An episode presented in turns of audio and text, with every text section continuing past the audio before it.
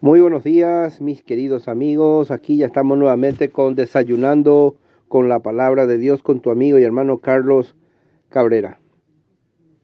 ¿Por qué buscáis entre los muertos al que vive?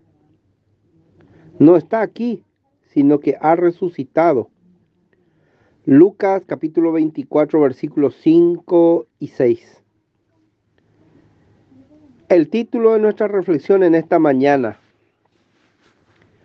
Jesús vive.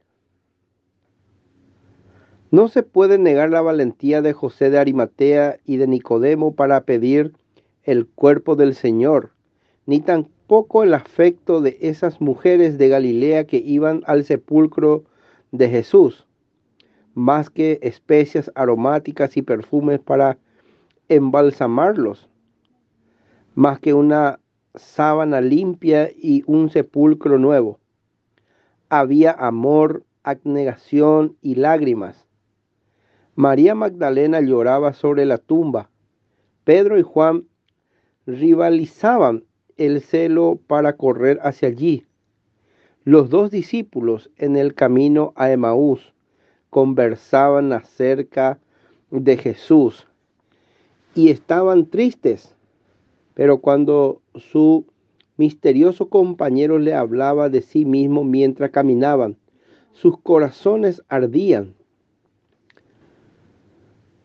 Aunque todas esas escenas eran demostraciones de afecto, los discípulos permanecían incrédulos al hecho de que su Señor había resucitado. Él no dejaría a sus discípulos hasta que hubiera hecho brillar en sus corazones y en sus conciencias la luz de ese gran misterio de la resurrección.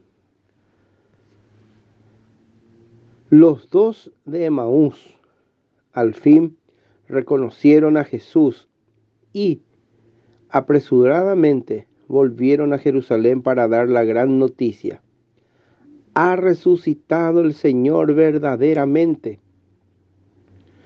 Lucas capítulo 24, verso 34. Al terminar ese primer día de la semana, el Señor se apareció a sus discípulos.